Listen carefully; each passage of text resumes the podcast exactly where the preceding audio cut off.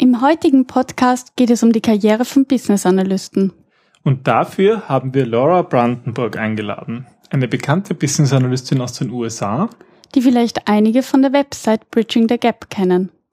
Wenn ihr wissen wollt, was das Wichtigste ist, um als BA erfolgreich zu sein, oder ob es geborene Business Analysten gibt, und welche Tipps und Tricks helfen, eine erfolgreiche BA-Karriere zu starten, dann hört jetzt weiter. Sie hören den Business Analyse Podcast Wissen was zählt mit Ingrid und Peter Gerstbach www.businessanalyse.at. Denn Erfolg beginnt mit Verstehen. Hallo und herzlich willkommen zu einer neuen Episode unseres Business Analyse Podcasts Wissen was zählt mit Ingrid und Peter. Heute gibt es ein Interview mit Laura Brandenburg, das gleich folgt in englischer Sprache. Viel Vergnügen! Today, our special guest is Laura Brandenburg. Um, she has his own consulting company um, for business analysis and is host of Bridging the Gap. So, welcome, Laura. Hello. Hello. Thank you so much for having me today. Yeah, thank you for joining us. Um, actually, um, your your website, Bridging the Gap, what was one of the first I studied in in detail when I started started um, to yes to work on my own BA skills some years ago. It's it's a it's a great website and. Yeah, so we want to know more about you and how your beginnings as a BA have been. Yeah, thank you. Well, I'm glad you've enjoyed the website. There's, I mean, we've been around for, I think, going on five years now, maybe a little bit more. So lots of content built up over the years. Um, but as far as me and how I got started as a business analyst, um, it was a little over 10 years ago now. And I was actually a quality assurance engineer uh, mm-hmm. before I was a business analyst. So I was uh, hired into a role where I was creating a new test process and kind of creating a new QA role within my organization. Uh, there was a QA team, but there was one part of the system that nobody really tested with much detail. And so I was put in charge of, of doing that testing. Uh, and then I like to say that I bugged the BAs enough about their requirements that they finally asked me if I would join the business analyst team. Mm-hmm. Uh, but I think I was actually using a lot of transferable skills uh, because I was building a new role, which is a lot like creating organizational change and analyzing processes. Uh, and I definitely understood, you know, I started to learn how to run meetings and, and facilitate buy-in on a test plan and just a lot of skills that served me really well as a business analyst. And so I was offered an opportunity to apply for a job on the BA team and, and the rest is a little bit of history at that point. Did you already know what a business analyst is at that time? Uh, you know, it's funny because actually I knew the, what the role was like in our organization, but this precedes um, the introduction of the International Institute of Business Analysis. Uh, the job title that I actually started with, which I consider my first BA role, but my job title was systems analyst. Mm-hmm. And we did a little bit of technical analysis, but we did much more in the way of functional requirements and mm-hmm. business driven requirements. Mm-hmm. Um, so no, we and we didn't know it was a role. Uh, you know, the, there was a, a senior person. It was a team of about three or four people, and one person who really said, you know, we need somebody who puts this documentation together and created really the start of this team that then I uh, was offered the job into. Mm-hmm. Um, and at the time, thought we were doing things that no other organization was doing. Didn't know that there were other people doing similar roles across the world. So um, we didn't really know we were business analysts to answer your question. Mm-hmm. So I, I, find it interesting that you started as a with quality assurance because I think there are many paths to business analysis career. Um, for example, my path was more involved with with software development. Um, mm -hmm. So mm-hmm. you you um, explored the the path from quality assurance to BA do you think is there is there some kind of a typical path for BAs? Uh, I don't think there is a single path for BAs. We do see a lot of software developers um, becoming BAs, but we also see an equal number of people coming to business analysis, at least in the US and Canada, uh, from the business side. So they might start as a subject matter expert or a project manager or a technical writer or something like that and, and move into business analysis as well. So I think there's a lot of roles that naturally lead to business analysis, and you know, QA is one, software development is one, uh, and then there's roles on the business side too. Mm -hmm. We have many business analysts in our coachings, and it's really interesting that most of them don't know that they are actually working as a business analyst. But um, they have on their business card project manager or quality engineer or requirements engineer. It is the same in Austria, I think. Mm-hmm. Yeah, and there are organizations in the U.S. that really have embraced the business analyst role and are maturing the BA role within their organizations. Um, but there's still a lot of organizations where it's very similar. Uh, you know, it's done as part of the project management role, or it's done as part of another role, or a bunch of people kind of individually chip in to do different pieces of the role. Mm-hmm. So it's not embraced as an independent discipline. Uh, you can find examples of, of both mm-hmm. here. Mm-hmm. Are there specific companies which have business analysts, or um, so is it the banking sector or telecommunication? Yeah, that's a you know that's a great question that I've never really looked at it from that angle. If there's specific industries, uh, so I don't, I don't have a great answer to that question. Mm-hmm. Uh, definitely, definitely the BA role tends to be unique by industry. Like there's some industries that require more industry domain experience, like insurance and banking tend to be industries where the BAs need to be an expert in that industry as well as knowing some business analysis. Um, but I, I, am not clear on if you know if there's an, a set of industries that have embraced the role more fully than others. It tends to be organization by organization, I think. Mm. I think it's mostly mostly also um, important what is the size of a company if a dedicated business analyst role makes sense. Mm-hmm. For sure. We do see it more along larger companies, but you can still find examples of larger companies that don't have a, a very mature BA practice. Mm. What company do you work for? Uh, me personally, I work for my own. I'm independent at this point, and so uh, mostly I'm focused on doing virtual training for BAs. Mm-hmm. So you started as a quality assurance and then turned over to business analysis, and now you're doing doing training and and and coaching, and coaching for business analysts, isn't it?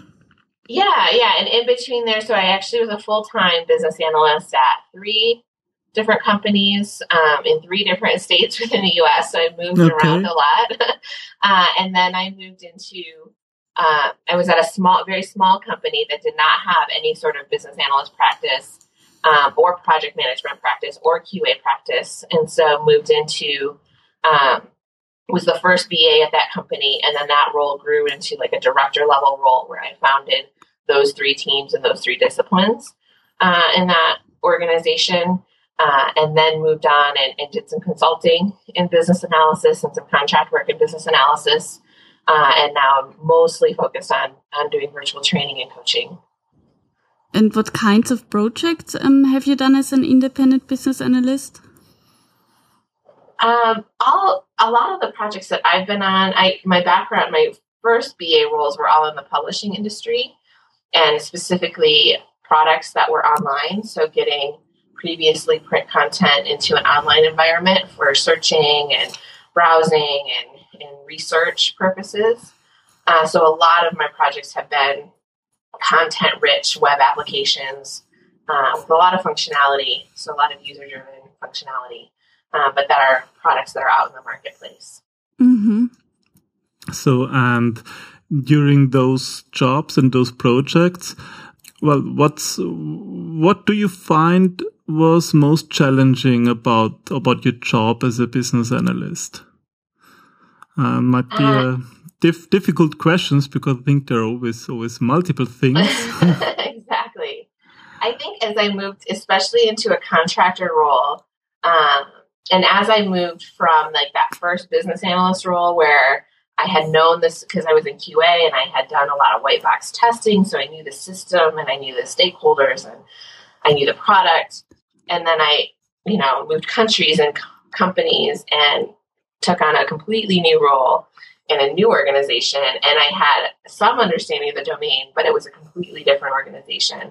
And so what has always been a challenge for me, I think one of the biggest challenges is is just getting up to speed in a new role. Uh, I think myself, as well as a lot of people who are new in business analysis, analysis, want to be the expert, kind of want to have a way of doing things that's tested and known, and you know, kind of have a path to follow. Um, but when you're consulting or when you're starting in a new organization, you know, you're learning so much, and you have to learn so much to be successful.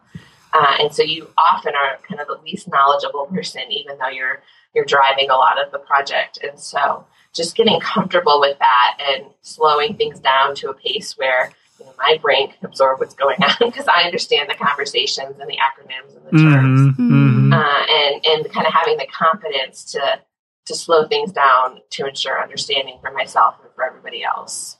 hmm So when when people come to you, do you ask them or can you tell them why they should become a BA? Yeah, I think, you know, like with any career path, I think people should become BAs because they have a certain passion for the role or and at least enjoy the activities. hmm Um, you know, that's really for any career, but for specifically for, for business analysis, I think, um, you know, there's a, there's got to be a desire to, to solve problems and to create change and to want to see progress in your organizations. Um, but there's a lot of roles that actually are, you know, problem solving is really important. hmm Uh, I think what sets the, the BA apart is that it's got to be, a, you know, a drive to do a col- more of a collaborative problem solving. So often, you know, one of the mistakes I would make when I was younger and less mature as a BA is I would go figure out what the solution looked like, and then I'd be like, "Look, beautiful solution. Let's go build it." And as the BA, you never really have ownership over building or implementing what your solution is, and so you have to get buy-in. And you know, and I learned more and more that uh, drawing those ideas out of other people and helping them see each other's ideas uh, is a much more effective and productive path. And so that collaborative aspect of problem solving, I think, is really important for a business analyst and, and kind of being able to let go of of you know what that solution is and kind of the ownership and the drive behind the solution and and see people um, embrace it for themselves. hmm This this reminds me of, of one one part in your book, How to Start a Business Analyst Career, because there you uh, describe what the typical day of a business analyst looked like, and I think it was something like, okay, um, you you need to like working on your own, but it's also there will so there will be days where you just work on your own, but there will be also days uh, where you work in in team and in, have meetings and with with many people around you. So you have to like both. And, exactly. uh, so so this this collaboration. Um, of course, you have to like collaboration, but it's it's also always a mixture. Mm. Yeah, and you know, you could look at somebody from the other side who's maybe more of a, a manager or a people leader, and they might not have. I mean, part of I think what makes a good BA too, or, or is a good fit, is that you also do like to have some of that independent time, and you do like to think things through. And so it's not just about you know wh- who has the best idea that's generated in a collaborative environment, but also are you helping people think through their ideas completely and with clarity. Uh, and so you, know, you kind of have to have that mix, I think, of both sides of a little bit of that independent thinking, critical thinking work, Mhm. Mm. as well as the collaborative work. Uh, and that mixed together really makes a good fit for a BA. hmm I think that's that's something I really like often because um, when I'm when I'm in meetings all the time, well, I'm I'm fed up of it because it's it's. Uh, I think it's sometimes too intense, and then I really like it having one or two days off and just rethinking what I've heard and creating models, maybe drawing something or doing doing That's collaboration one to one and and rethink uh, uh, rethink problems that have come up in the in the in the collaboration phase. So that's that's what that's what you're referring to, isn't it? Exactly. Yep. Mm. Yeah, there- and that can surface in different ways. Like for you know, for you, it might be you know you have a couple days in intense meetings, and then a couple days you know, independent work. For mm-hmm. others, I think more in full time roles, it might split day to day where, you know, I spend a couple hours in meetings each day, but then I also have some time, you know, in the afternoon or the morning, wherever to do the independent work. So that time can split differently depending on what kinds of roles you're filling. But but there's always that balance of, of time that way. So that's that's maybe some kind of um, you, you have to like this this uh, this role as a business analyst and and to be comfortable with these uh, different phases of your work. Um, if we if we come to skills, so more to, to hard and soft skills, um, what do you tell um, people you're you're talking to and you're working with what they need um, as skills to do their BA work? Um, Besides problem solving. Yeah, right. beside the things we already had. Yeah, well, I'll kind of speak to that at a high level, and then if you want to drill into any of these, we definitely can. But I think, you know, at a high level, the key skills would be verbal communication, which is part of that that collaborative effort, but really, you know, meetings, listening skills, being able to paraphrase what you heard and, and drive a conversation and ask good questions. So very strong verbal collaboration skill, or sorry, verbal communication skills. Um, the analysis, which is kind of the problem solving part we talked about, but being able to think through problems and scenarios um, and use different models to figure out how to piece things together. So strong analysis skills. Uh, and then written communication skills too are obviously very important. It's the out the output of our work is typically some sort of a document or something in text that describes, you know, what we've all decided on. And so being able to write very clearly um, in such a way that's not ambiguous and that is clear and understandable to business and technical stakeholders, I think, is another key category of skills. Mm-hmm. What do you think uh, if someone doesn't have the skills, or at least thinks he doesn't have it?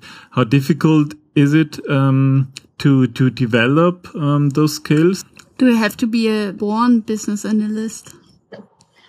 I think you know there's that if, if you have that that collaborative nature and that problem solving nature, I think those are the the back the key the backbones. Um, but and then you kind of uh, um, layer key business analyst skills on top of that. So you might know how to write a very clear document, but you might never have written a requirements specification, just as an mm. example, or you might never have written a use case. Um, but the use case technique can be taught. Um, mm. I don't know if I would hire somebody to be a business analyst if I needed to teach them how to be a clear writer. Um, but I might be willing to teach them how to write a use case yeah. if they had were able to write clearly. Um, and same thing with verbal communication. There's some nuances to running meetings that are requirements workshops or specific to, to BA type work um, but if you have a, an underlying skill set in being able to collaborate with people and ask questions and, and communicate well, you can learn those nuances that apply specifically to the BA role.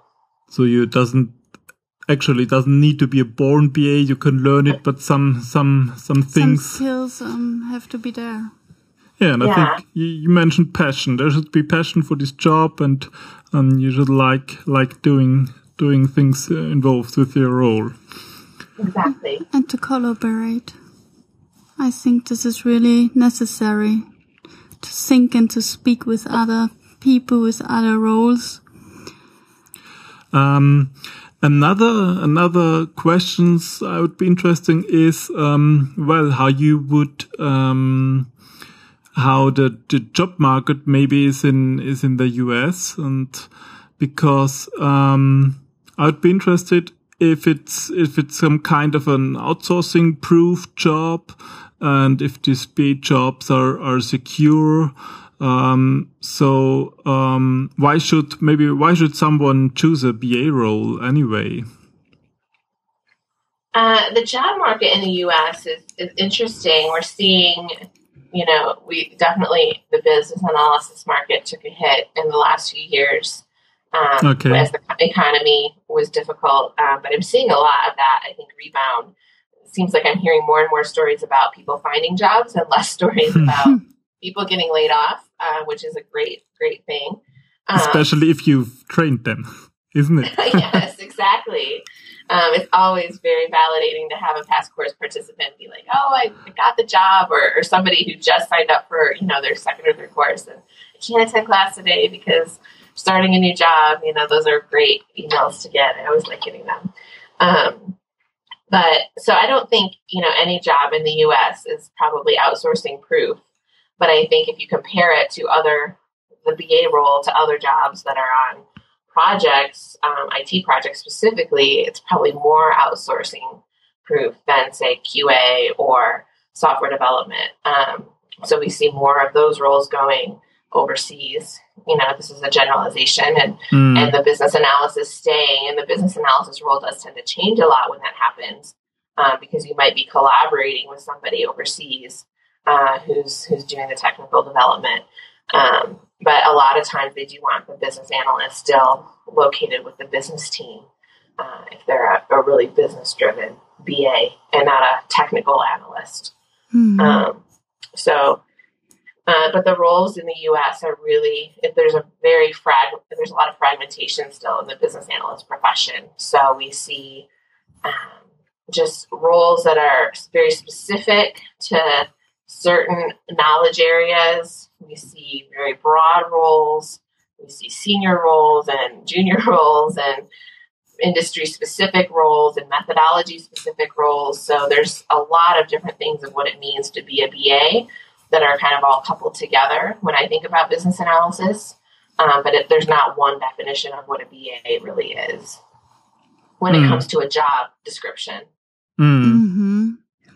Is there any advice that you would like to pass on to to a junior uh, business analyst, or um, how, how to, to, start? How to start a BA career? So I think that's that's also the the topic of your book.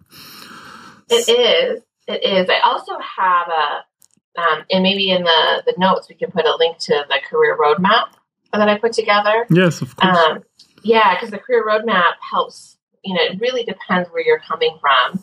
If you're already in a role that's kind of on the fringes of BA, uh, I think, or even if you're not, I think one of the, the biggest pieces we see people get momentum behind a shift towards BA is just to start doing some business analysis activities.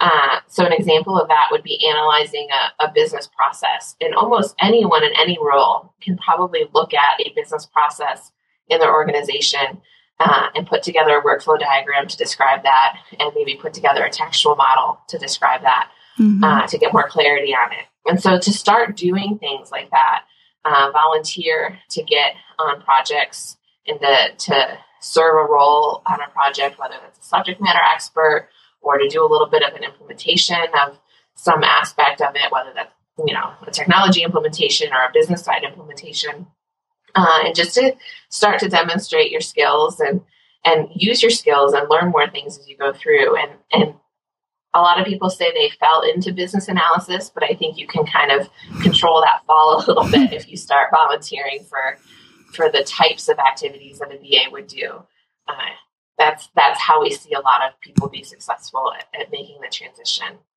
i think um, often people come to us and say, well, it's, it's how can I get a BA job?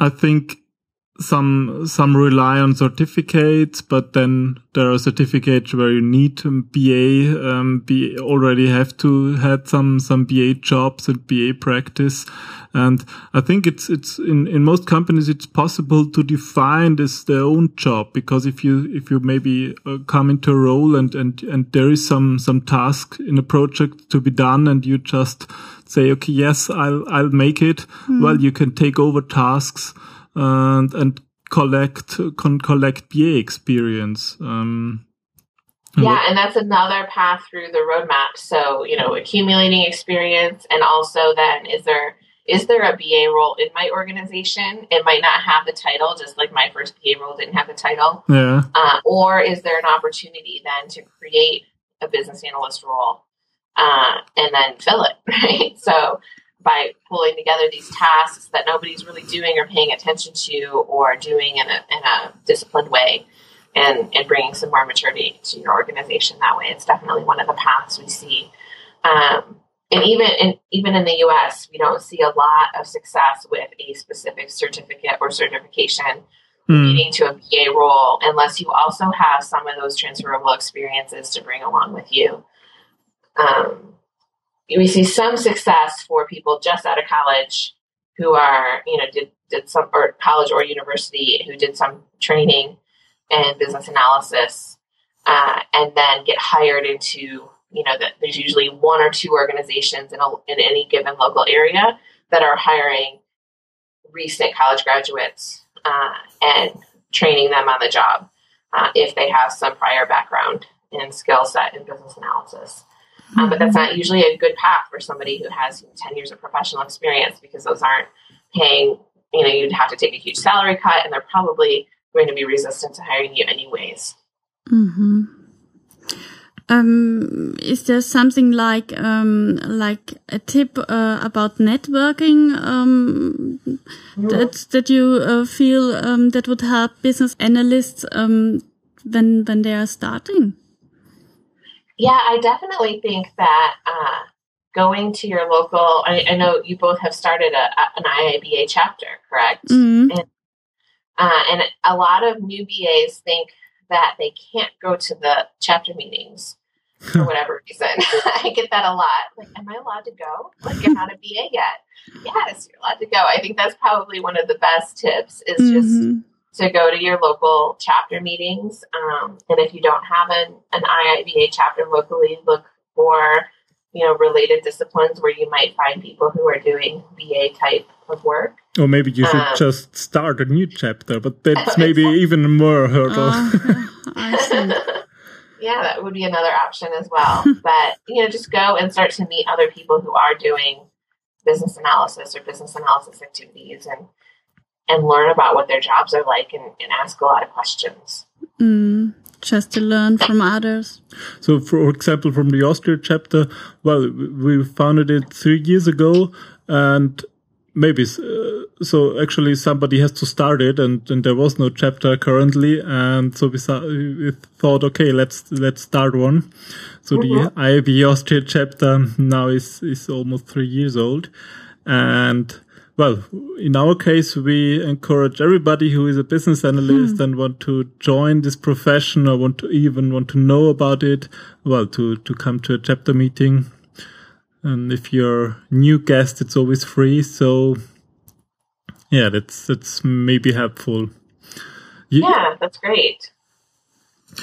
Okay, so thanks, Laura, for um, giving this insight about networking. Maybe it would be interesting for our listeners um, also to know um, what how you started your company. So I introduced you as the host of Bridging the Gap. And well, there is uh, you have one one focus on on BA careers. So maybe you can um, tell us something about uh, what you do there. Yeah, so Bridging the Gap uh, is really focused on people who do want to get started as a business analyst. And uh, as we've defined that, that has started to mean a few different things. People who are, you know, just learning about what a BA is and what they do. Uh, people who maybe have been doing it for a while but hadn't really realized that there was a role. So in the position that you know you were in and I was in not all that long ago, and looking, okay, now maybe it's time to, to formalize my skills a little bit and and really put a career path forward. Uh, also, sometimes people who are in transition, so maybe had a role that was kind of like BA or some, you know, or had a BA role and are now looking for for new job positions. And so we we try to help all of those people who are getting started in that in that way. So we really do focus on you know, how do I go from not feeling like I'm a full fledged BA to getting to feel like I'm a full fledged BA. Mm. Uh, and so I do. We do have the book, so how to start a business analyst career, which is really the foundation of of my philosophy around that. And then you'll link to the career roadmap as well, which is a free re- resource on our website um, that kind of goes through the the overall idea behind the book. Um, and then we we offer some virtual courses as well in specific business analysis skills and um, specific to the business analyst job search. And so those are all virtual and online, and we have participants from all over the world that that engage with those courses. So Uh, it's really interesting to see how similar when we get on a call, uh, how similar business analysis is, you know, in the U.S. and Canada and Australia and mm. UK. And if we, you know, we haven't had a whole lot of people from Austria or Germany yet, but um, I think we've had a few, you know, and similar challenges, similar types of of ways that they're applying business analysis and we really have more in common than we have different so it's it's really interesting to see and it's been eye-opening for for myself as well as a lot of the, people who participate Mm-hmm. Was there a time um, when you did know that it's time to create bridging the gap? There is a need from business analysts, or was it just um, yes, you want to coach someone? You know, bridging the gap has gone through a few transitions itself. so when I first started it was when I was starting to do some consulting. Mm-hmm. So my idea was I'm going to blog to find consulting clients. Mm-hmm. Um, but then every time I would write an article, it would get picked up by other BAs, and that it was other BAs who were responding to what I had to write. And so I wasn't really writing for the person who would hire me as a consultant. I was writing for other BAs. Mm-hmm. And then the most frequently asked question I got was, how do I become a BA? and okay. so over time, it really morphed into the site mm-hmm. that it is mm-hmm. today. I didn't start it thinking that we would become a training organization. Um, I just started it because I wanted to blog about business analysis because it's something I'm excited about, mm-hmm. uh, and, it, and it really has morphed. so there was just a need from from others. So with exactly. the best the best transition when it comes naturally. Mm. So um, now, uh, how do you keep coming up with with new material and content for for bridging the gap? Um, so where do you get your your inspiration from and the, and the content currently? You know, we get a lot of questions from readers, and I'm always surprised. Like, we have over 500 articles on the website, and then there'll be a question, and I'll be like, I don't have any link that I can send you or can answer that question yet. So, a lot of the ideas uh, are, are really driven by questions that come in from readers, questions that come in from course participants, um, and even, you know, new courses and products are usually driven by something that I see people asking or, or needing help with. And I don't really see another tool in the marketplace to, to help in that way. So uh, that's, it's really driven by, by all the input that we receive just by virtue of being online. Okay, so um, what what are the most um, the, the, the most common questions? So maybe the top ten questions or the top three. Um, oh wow! What would you say? What what? Yeah, top three I could definitely come up with. Um, I think a lot of you know you've asked actually a lot of them. ten, but how do I become a BA? How do I become a CBAP, which is the Certified Business Analysis Professional offered mm-hmm. by IIBA? Uh, what's the best certificate to become a BA? Um, or what training do I need to become a BA? Those are all kind of variations on a similar question.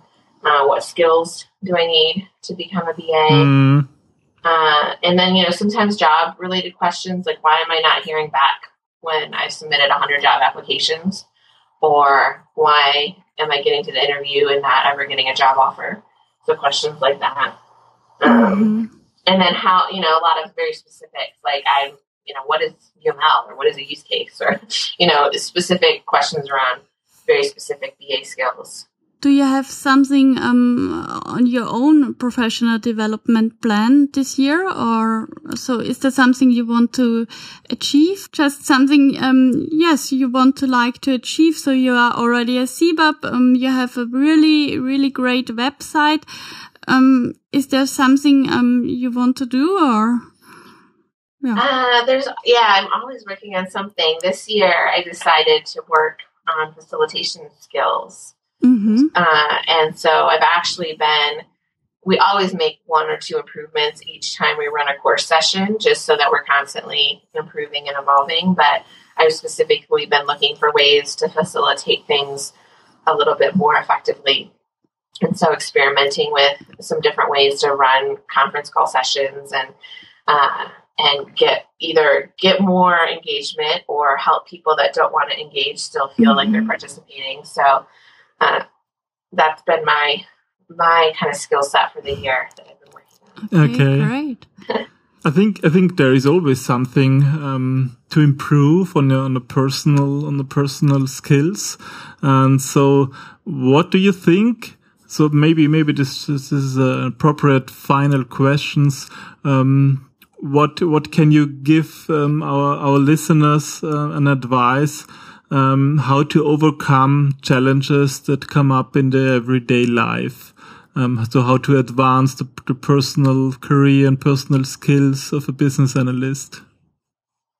Yeah, that's a that's a great question. Um, I think there's two practices that really help me continue to make progress, and one is setting goals in the first place. So when you see a challenge, uh, writing something down on paper, however you choose to do that, whether that's a weekly goal, a monthly goal, an annual goal, but putting down on paper how you would like to improve. Yeah. Uh, and and not just so there's actually three pieces of this advice. So putting something down on paper. And the, the second thing would be doing something tangible to practice with that. So where I see a lot of people, you know, they'll, they'll take a lot of courses and they'll kind of accumulate a lot of knowledge, but they won't go out and apply it.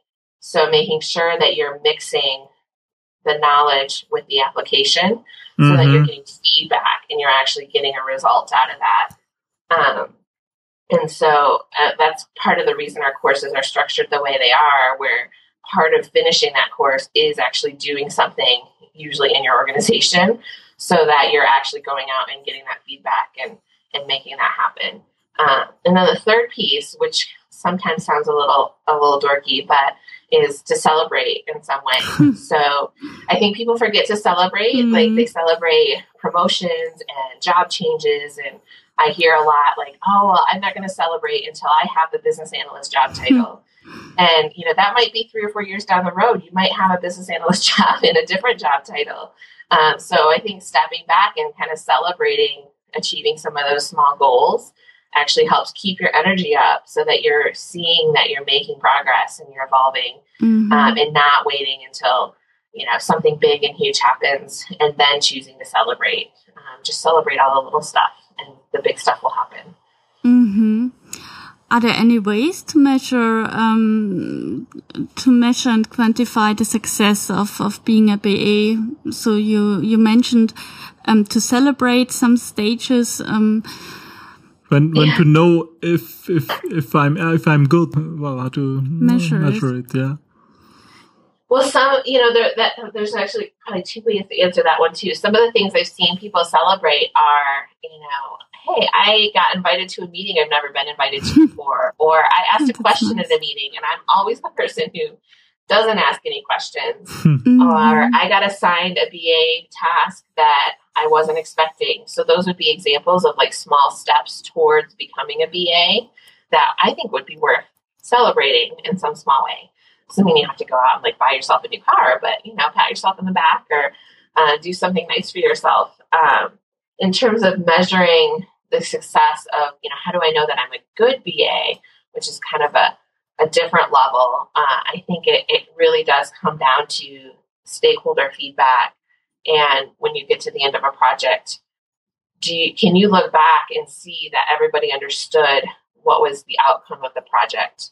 And were there a lot of change requests at the end of the project because people weren't clear on what the requirements were? Mm. Or um, were people pretty clear and the change requests that came up were because they were learning new things? Uh, and and so you know, and they were they were relatively a small set of of those change requests. So uh, I think that's a sign that somebody is doing good business analysis work and helping create that collaborative concept of the solution. Mm-hmm. Yeah, I especially like. I think it's it sums up what you said before: setting goals, doing doing writing it on the paper, and then getting feedback, and then celebrate the the outcome. So that's that's maybe maybe it's just these two side medals. One on the project KPI, so like you mentioned, just and the one on the personal side. I mm-hmm. think these two things are really valuable inputs. Well, um, have we covered all important aspects? What do you think of how to become a BA and and? Or is there something um, we need to mention? You know, there's one thing that we didn't talk about too much, which is the value of the skills that you probably already have. Mm-hmm. Um, and so, because we do see people in in roles that are ill defined, and the business analysis profession is still pretty fragmented in terms of job roles. Yeah. Um, a lot of times, when I'm working with somebody, they don't even realize that they've been doing business analysis for five or ten years, and so they position themselves as somebody who's becoming a BA when really, um, if they look back and learn the terminology and apply it to the work that they've done historically, they can instead position themselves as somebody who has the level of experience that's required for some of the job roles that they'd like to, to apply for. Um, and so just to be thinking both forward and backward in terms of what have you already done that would be valuable to somebody who's hiring a business analyst uh, and how can you take that with you as you go forward Mm-hmm. So everybody should check um, the past and the history, what what BA tasks he already has done. exactly Mm. Great. So thanks a lot for this um, information. I think they will help a lot. Yeah, thanks for joining our podcast. Um, we will provide um, some some links um, to your websites, Especially And the roadmap, I the think. roadmap yeah. you mentioned, and, and other things. So every listener he can look into the show notes. Uh, there will be links to all the resources Laura um, just mentioned. Yeah, so wonderful and thank you so so much for inviting me to do this i'm really honored to be I, I- I guess not your first English speaker, but one of your first English speaking guests. So I appreciate the honor. Yeah, thanks a lot for joining us. Yeah, you're really, welcome. Yeah, it was a pleasure chatting with you. And I think it's really interesting for our listeners. Um, if there if if so now now to our listeners if anybody has some questions he wants to address to laura i think it's always possible to post on the website and we'll we will put there also the contact details to to to reach laura so if there are any questions feel free to ask yes. Definitely. And um, especially read the blog or the book. yeah we can we Really, can really- recommend bridging the gap and also the book um, we like it personally very much Yes, yes. Fine. okay, Okay. so thanks laura Thank you.